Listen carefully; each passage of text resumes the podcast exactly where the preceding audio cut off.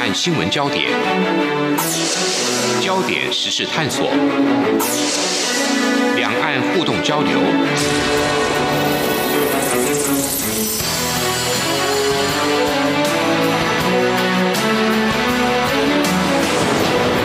请听黄丽杰制作主持的《两岸 ING》。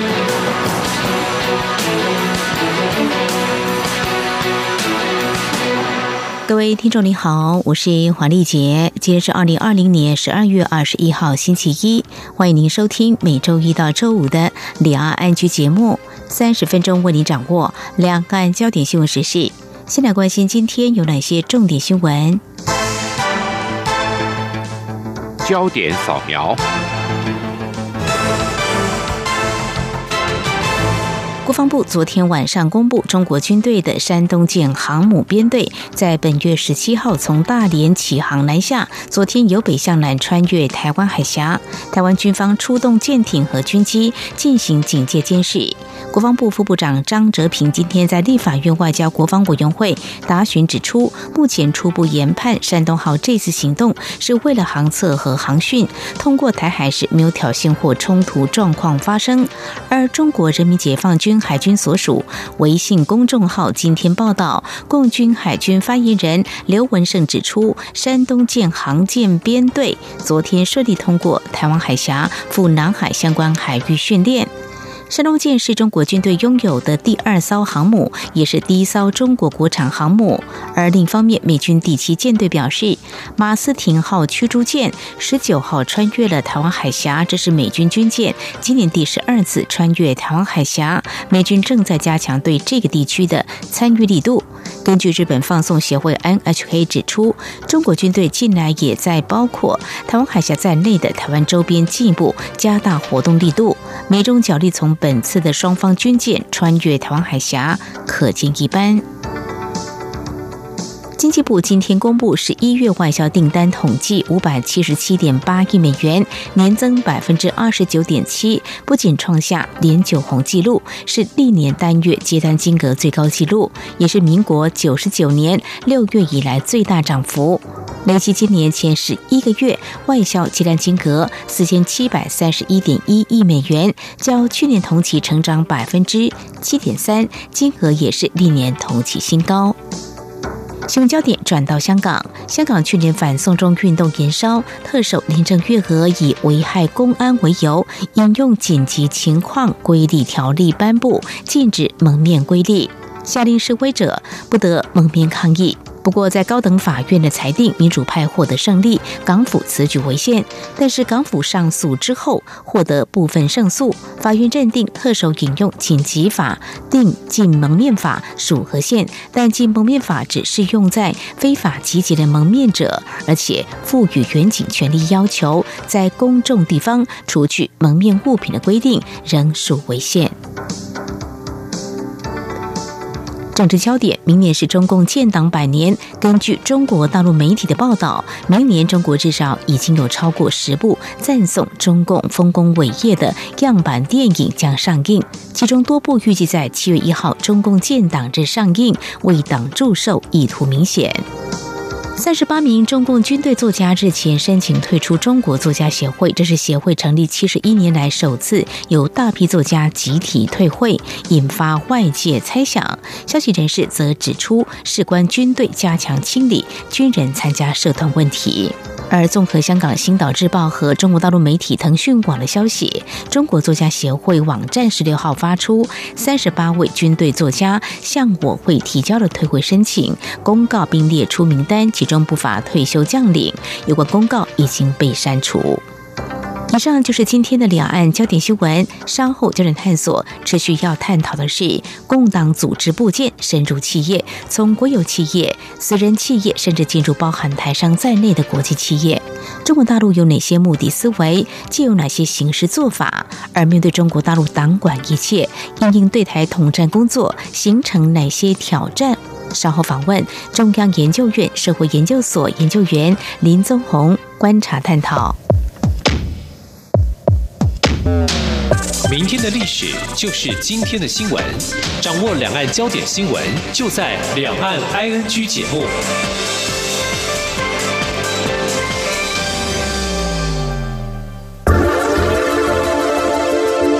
最热门的新闻最深入的探讨焦点探索探索。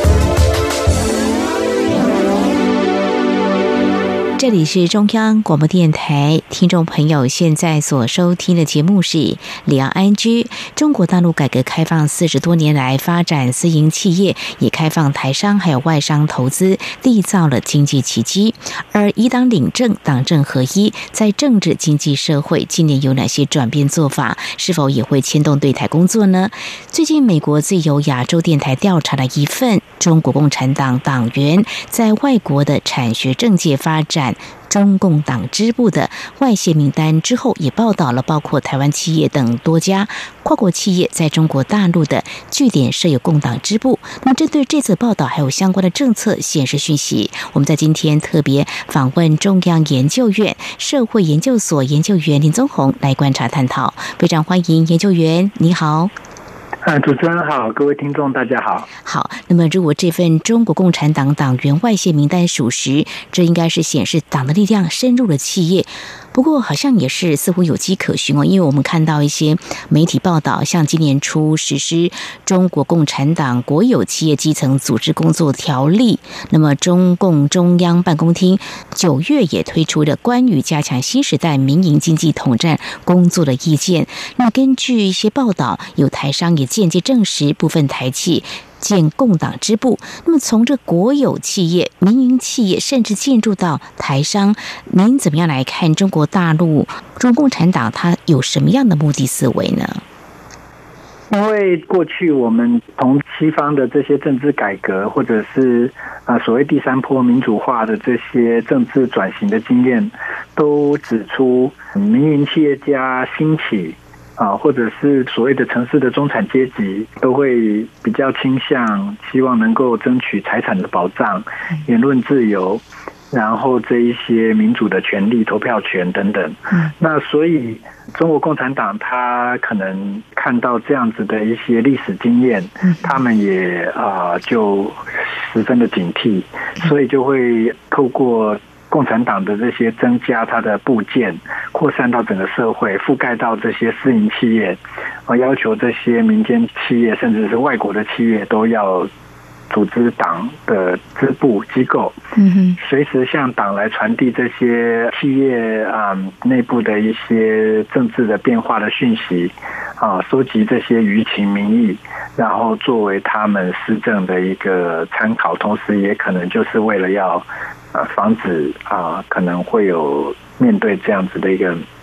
政治转型的压力，然后有所警惕，是不是也呃比较没有办法有十足的把握或掌握哈？我们或许来看过去，就是在一九七九年，邓小平曾经发表的讲话。其实我们谈到这个时间点，也应该可以知道，比如说六四天安门事件啦，我们再进一步去探讨，就是说，其实当时中国大陆也有所谓的民主改革开放的声音哦。所以这样子的一个警惕或想要做些什么，是跟。建设中国特色的社会主义国家发展方向不一致，很怕会失去控制吗？因为再回到刚才提到，邓小平在一九七九年当时发表了讲话，就是确立四项基本原则，就是必须要坚持社会主义道路，必须坚持无产阶级专政，必须坚持共产党的领导，还有必须坚持马列主义、毛泽东思想。这四项基本原则是不是为之后呃到现在的一些？言论管制画上红线，在经济上可能也会有这样一个红线底线吗？不晓得老师您怎么样来观察？嗯，其实过去的这一个邓小平的一些说法，嗯，呃，他在一九八零年代是会引起很多争论的。当时的这一个胡耀邦跟赵紫阳其实是这个共产党内的第二把手，嗯哼，然后他们都是主张党政分开。是，就是要让党的力量退出，甚至退出国营事业跟政府。这样子的话，国营事业跟政府才有办法改革，因为要不然的话，他会受到这些既得利益者的这些啊党的领导本身的利益的这些阻碍。所以其实当时就是因为双方改革派跟这个保守派有非常激烈的争论，才导致了后来有一九八九年的民运这些啊抗争的活动跟冲突。还有镇压，所以正好就是因为邓小平的时期的这一些政治的这些冲突，导致了后来共产党后面的几个领导人当中，他是越来越强调党建紧缩啊，稳定压倒一切，跟尽可能的压制这些公民社会的这些发展的空间。但是压制并不是真正有效的政治管理的方法。就共产党的想法更接近于说，他们自己要去占领那些言论空间，占领那些组织的呃机会。嗯哼。所以就变成说是再一次的，就是说毛时代当然就是过去毛跟邓的早期，他们当然还是很强调政治控制。嗯哼。就是中间松了一段时间之后，再一次的强化。那因为习近平他。个人的生命经验，他以前是红卫兵嘛，是，所以他是文革世代出生的，他会更加强调过去他从毛泽东的时期的啊共产党的经验所继承下来的这一些政党组织的原则，来来做这个政治控制的工作。是曾经有党政分离，但是呢，现在紧缩了哦。那么再加上习近平他个人过去跟共党的渊源，我们看到就是在目前有媒体报道，就是呢，共党支部已经进入到企业，包括国有企业、民营企业、台商、外商都有。那么现在进一步来看相关的报道讯息，若共党组织进入到企业哦，就研究员您的观察，大概有哪些形式做法呢？因为共产党的党组织是有它的共产党的这一些呃规范，嗯，就是三人以上啊就可以组织这个呃党小组，嗯，然后二十人以上可以组织党支部，然后一百人以上可以组织党委会，嗯，所以它一层一层的叠上来之后，就是啊所谓的推动的，一二零一八年一九年就开始呃推动所谓的党的活动的全面覆盖，嗯。它不只是党组织要建立到每一个企业或者是相关的机构，只要那个机构有三个以上的党员，或者是有二十个以上党员，它就要一层一层层级的建立起那一些党的呃支部机构。还要保证这些支部机构不是虚应故事，不是假装建立起来就大家不做事不学习，所以他们还要求是要把党的活动全覆盖。活动全覆盖就是说，党支部平常他们可能每隔一个月两个月有开小组会议，或者是支部会议，或者是党委会，就要组织学习。组织学习就是说，拿现在这个习近平总书记讲了什么话。嗯，然后有什么对两岸政策，或者是对中国的国内的经济政策有什么指示？嗯哼，啊，就拿来啊研读，然后还要写心得，或者是轮流报告心得。嗯，然后还要自我批评，就是说啊，我这两个月没有做到什么事。嗯哼，然后违反了这个党的这个要求的目标，我希望能够将来加强些什么。嗯，这个其实是从这个延安时期啊，大概一九四零年代毛泽东发明的这一套。就是批判与自我批判党小组的政治活动，嗯，政治动员，这个是其实是啊，共产党过去都有在推行的，嗯，但是它时松时紧，文革时期就做的很激烈，彼此要批斗，然后到了改革开放初期、中期就比较呃松散了，嗯啊，很多党员都失联啊，没有缴党费啊，然后不活动啊，嗯，但是到了习近平的时代就又加强强化要求。党的活动要全面覆盖，所以就是党支部要建立，然后党要持续的做办这些学习活动、自我批评，啊，就是啊交报告。啊，而且现在都电子化管制，嗯，就是中共的党部有整套的，像我们是用 Line 嘛，是，那他们的微信都有微信群组，一层一层的，每一层的党组织相应的干部，其实他们有一个电子的监控体系，嗯，所以就是都必须要。就是有活动就要报告嘛，每一层的报告其实都有留存在。如果是想象成我们用 Line 的话，就是每一层的报告都有留在相应的层次的这个电子通讯软体里面。其实它的掌控是非常深入的，非常深入跟严密，可以这样说哈，贯彻这习近平的思想哈。好，我们在今天节目是针对最近美国自由亚洲电台调查了一份中国共产党党员在外国的产学政界发展中共党支部的外泄名单之后的一些报道，那么包括一些台湾企业多家跨国企业在中国大陆的据点都设有共党支部。那么中国大陆到底有哪些思维？又透过什么样的形式来进行有关党进入到企业做某种程度的管理？非常谢谢中研院社会研究所研究员林宗宏在我们节目前半阶段的解析。那么稍后节目后半阶段，我们再针对相关的议题再请教研究员。好，谢谢。今天的新闻就是明天的历史，探索两岸间的焦点时事，尽在《两岸 ING》节目。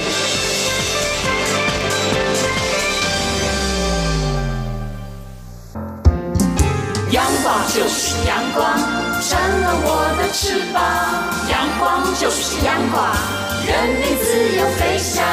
阳光就是阳光，世界在我肩膀。阳光是你，是我生命的翅膀。这里是中央广播电台，听众朋友继续收听的节目是两岸 ING 节目，持续访问中央研究院社会研究所研究员林宗宏。持续呢，在上个阶段我们所讨论的焦点，继续要请教，就是看到自由亚洲电台在这份大约有一百九十五万的共产党员名单当中，发现哦，呃，有一百零六位的党员被标记为台湾背景哦。我们知道，依照中国大陆加入共产党的规定，只要向党的基层组织登记，经过考核，就可以成为党员。不过，相对的，在台湾方面的一些反应，我们也要提醒，就是要注意的是，依据《两岸人民关系条例》第三十三条第二项，台湾地区人民不得担任大陆地区党务、军事、行政或具政治性机关或机构团体职务，或成为他们的成员。所以，民众呢，如果加入共产党的话呢，会被处以十万块以上五十万元以下的罚款。不晓得研究员怎么样来观察，为什么会有台湾背景的共党成员？呃，还有，等一下也要请您再进一步谈你的观察，他们在企业的安排或扮演的角色到底是如何呢？呃，是，其实呃，我们这里谈到说查出。这个中共他们的党员名册里面有注记为台湾籍，嗯，啊，这里头台湾籍其实是蛮复杂的，啊，就是说它其实有两种来源，第一种来源是一九四九年，比如说其实台湾也有派在台湾的这些军队，嗯，台湾人，嗯啊，加入国军，结果被派到这个淞沪会战的这个战区被俘虏，那一九四九年他们就没有回到台湾。他们在中国大陆也没有户籍，他们就会被注记成他们是台湾籍。啊，有些人是做生意，刚好在一九四九年，就像有很多这个台湾有很多外省籍的这个中国大陆民众跑到台湾来，一九四九年之后就在台湾定居了，就变成我们所谓的外省人。嗯。台湾人跑到中国大陆去，也就变成了中国大陆的外省人。其实事实上，据估计，可能也有十几万以上的台湾民众，当时一九四九年就被困在了中国大陆。嗯哼，之后就变成了这个所谓的中国大陆的台湾籍的人，因为他们都不属于中国大陆任何一个省嘛。嗯，所以他们就会被注记成他们的户籍是在台湾，但是事实上现在人是在中国大陆，然后他们可能第二代、第三代。还是沿用了这一个，像台湾过去省级到一九九二年才废除，嗯，但是中国大陆现在都还有户籍制度，所以它其实是沿用了过去的户籍，嗯，那所以这一百零六人当中，可能绝大多数就是可能都是属于这一种在中国大陆的，其实他可能从来都没有到过台湾的一个台湾籍的人，所以可能不是我国国籍的国民。哦，但是有没有我国国籍的国民呢？就是。在陆委会过去十几年的资料当中，他们有提到过，曾经有一千多人放弃了台湾的国籍而入了中华人民共和国国籍。确实会有少数人，这是第二个来源，就是我们刚才讲这个台湾人为什么出现在中共党员名册上。对，大部分是一九四九年之前跑到中国大陆去，不小心留在那，或者是当时投入共产党的留在那的那些台湾人。嗯哼，另外一种来源就是我们刚才讲的，放弃了中华民国的国籍，跑到中国大陆去，就可能因为婚姻，嗯、因为他的其他的考量的因素，他就留在中国大陆，变成是入了中华人民共和国国籍。这种人在台湾目前我们所知呢，是一两千人左右，人数说实话是不多，啊，但是也有可能因为这样的因素而进了共产党。嗯哼，所以其实就是这两种啊不一样的因素，使得他们投入了共产党。呃，所以他们在企业的安排或扮演的角色，应该说，也许他们是主动加入了哈。当然要贯彻习近平的思想，共产党的这个组织运作来协助。呃，因为嗯，这个现在中国大陆以前的话，当然他党的身份更多是在。国营事业啊，或者是党政机构的这个当领导啊，或者是升迁啊，会有明显的帮助。他要拿到领导加级啊，或者是他要申请一些这个优惠的政策啊，包括台湾人的优惠，其实也适用于刚才我们讲的中国台湾籍的那些，嗯，可能从来都没有来过台湾的台湾人。嗯，所以他们会有主动加入的诱因，就是说，哦，加入，如果我在中共的做了一个公务员。啊，或者是我考上公务员，或者是我成为一个国有企业的职工，我要当干部、当领导，那我有成为一个党员，我就可以比较可能会被选上嘛，嗯，被挑中，所以我就去入党啊，这是他主动加入的一种诱因。但是呢，在外籍企业、台籍企业，其实不太可能发生这样子的一个主动的诱因。嗯。就是因为毕竟一般民营企业要做生意嘛，嗯、你的业绩好，你才有可能升做经理啊、乡里啊什么的，所以其实可能就不会产生这么强的诱因。嗯哼，那现在的话，共产党要求要。党活动、党的支部、党的小组全面覆盖，就会导致这些人再一次的被动员起来啊，就是可能会在台资企业或者是外资的企业里面啊，提出各种各样的政治要求，配合这个，比如说习近平的对台政策啊，要你支持一国两制哦，或者是要求你协助统战，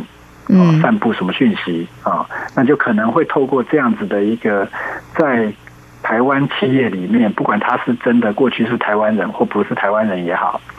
来散布、来统战、来传达这个中共的宣传啊，会发生这样子的作用。嗯哼，好，呃，这个部分有两个层面继续请教研究员哦。先谈这个企业是否在内部设有共党支部或成员，在这种主动意愿或被动情况之下，对中国大陆所谓的民营企业运作。经营包括当然，我们台商、外商可能会有哪些影响呢？首先，他党的每天的运作，比如说他要召开一个学习小组，或者是组织什么会议，是他首先会产生的作用，当然就是干扰生产或者是工作。嗯哼哼，因为有的时候他们是借用。上班上课的时间就必须去开什么啊全国人大啊或什么会议啊地方的人大会议，那就变成他要把工作放下，然后让他去做别的事。那这个是会对企业当然会直接造成一些成本的这个跟经营上的一些困扰。但呃这个还算是比较消极的啊。那比较积极的就是说哦，党运作起来，就像我们刚才提到的哦，他要求这个企业主或者管理阶层表态。支持一国两制、台湾方案，或者是支持习近平的对台的什么讲话，或者是说这个支持啊对抗美国，或者是怎么样？就是他的政策下达之后，可能会对这个企业本来的经营方向、本来的这一个客户、本来的这一个产业的一些啊趋势、投资的方向，它可能反客为主来干扰。这个企业的经营，所以这个对于民营企业主来讲会造成一些困扰，可能比较糟糕状况，甚至是导致这个技术的泄露啊、外流啊，或者是逼迫你去跟人家合股啊、合作啊，或者是啊现在要限电叫你配合，或者是这个洪水来了救灾叫你捐钱抗疫了，要对抗疫情要你这个配合对抗疫情的很多的政策。好，那台湾的比如说在我。资本主义或台湾就是只能够用游说的嘛，没错。啊，或者是政府给一点钱叫你来帮忙做口罩，是。啊，在可能在中国大陆就用征收的啊，直接就使用行政命令来要求。那如果是是这样子的话，对于这个民营企业就会造成越来越大的压力。没有错，这个党管企业哈，我们还可以做一些思考，就是说中国大陆其实这几年都在鼓励，就是民营企业要创新嘛。但是如果说在创新上头还有一个管理的话，就是说这个创新可能太暴冲了，或者说不妥，叫你喊刹车的话，这个可能也会充满一些矛盾。刚刚您有触及美中两国的关系呢，是居于对立的，还有两岸关系的话由热转冷啊，这样的情况，那么共产党员在这个外国的产学政界发展中共党支部，这样来看未来中国大陆对外采取这些做法，包括对两岸，您觉得有哪些关注焦点要特别留意的呢？嗯，我们现在比较担心的，就比如说在二零一二年的选战当中，就曾经啊，就是有台企研、国台办，那他们就有要求很多的台湾企业表态啊，支持啊一些政策。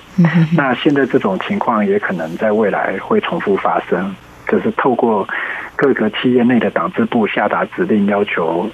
啊帮忙动员啊辅选啊，或者是说。表态支持中共中央的什么政策啊？反过来会变成以商为政，包就是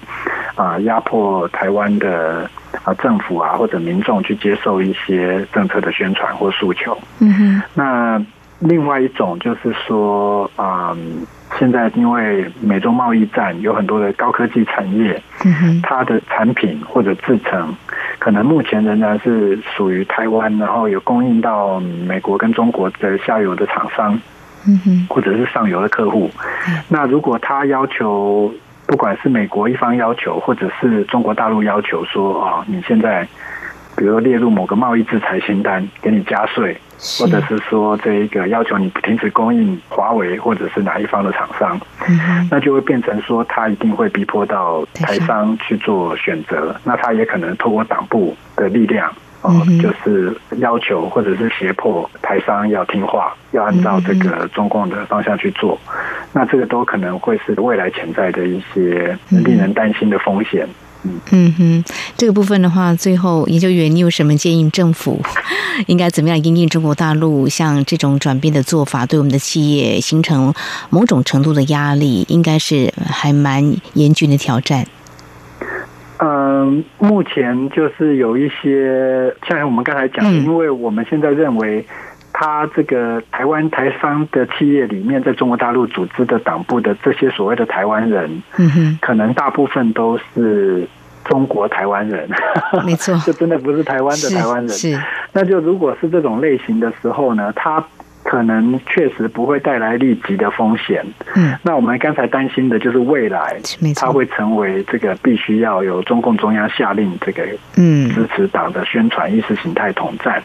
啊，甚至动员选举啊，或者是包围台湾的一些政策策略。嗯，那这个部分就是现在我们也修了国安法跟反渗透的一些法令，是其实是要提醒民众，因为如果是中华人民共和国的台湾人。嗯，我们也管不到他，因为他不是配合中华民国的公民。嗯，可是呢，如果说是你配合他去做统战、去做宣传，那就可能会触法。哦，那所以这个其实是要民众特别去注意的。那这个政府方面也应该要在这一方面哈思考的，就是如果是在我国的企业的海外的这个投资的部分啊，可能要去了解这个台商可能面对的一些实况啊，做一点这个调查。然后呢，针对他们面对是不是已经有这种技术的外流，或者是配合以商为政，啊，党部的运作，就是中共的党支部在台商企业内的运作，做一些调查跟分析，然后针对他们的行为的啊可能的风险，预先的做一些防堵啊法令的修订，或者是要求台商要注意到台湾这一侧的法令现在限制啊，可能也要。他们要自己要注意，不要触发。如果可能的话，当然有一些重要的技术，还有这个生产的这一些流程，可能就是像最近已经有很多台商回流或外移嘛，嗯，到东南亚，那可能就要考虑下一步的全球的重新布局。嗯，那这个也可能可以对台商提供一些协助。是，好，非常谢谢研究员您的建议，这些工作都是当务之急啊，很迫切的啊，必须政府呢赶快动起来，针对这些相关的修法或立法，我们台商所面临的一些困境能够有一些了解。好，这个针对中国共产党党员在外国的产学政界发展，中共党支部名单外泄，我们在今天进一步探讨中国大陆可能进行所谓的一些统战工作，那么它的目的还有相关的做法，未来发展有哪些观察面？像我们又该如何应应？非常感谢中央研究院社会研究所研究员林宗宏观察解析以及建议，非常谢谢研究员，谢谢您。好，谢谢。以上就是今天的两岸 ING 节目，非常感谢听众朋友您的收听，黄丽杰祝福您，我们下次同一时间空中再会。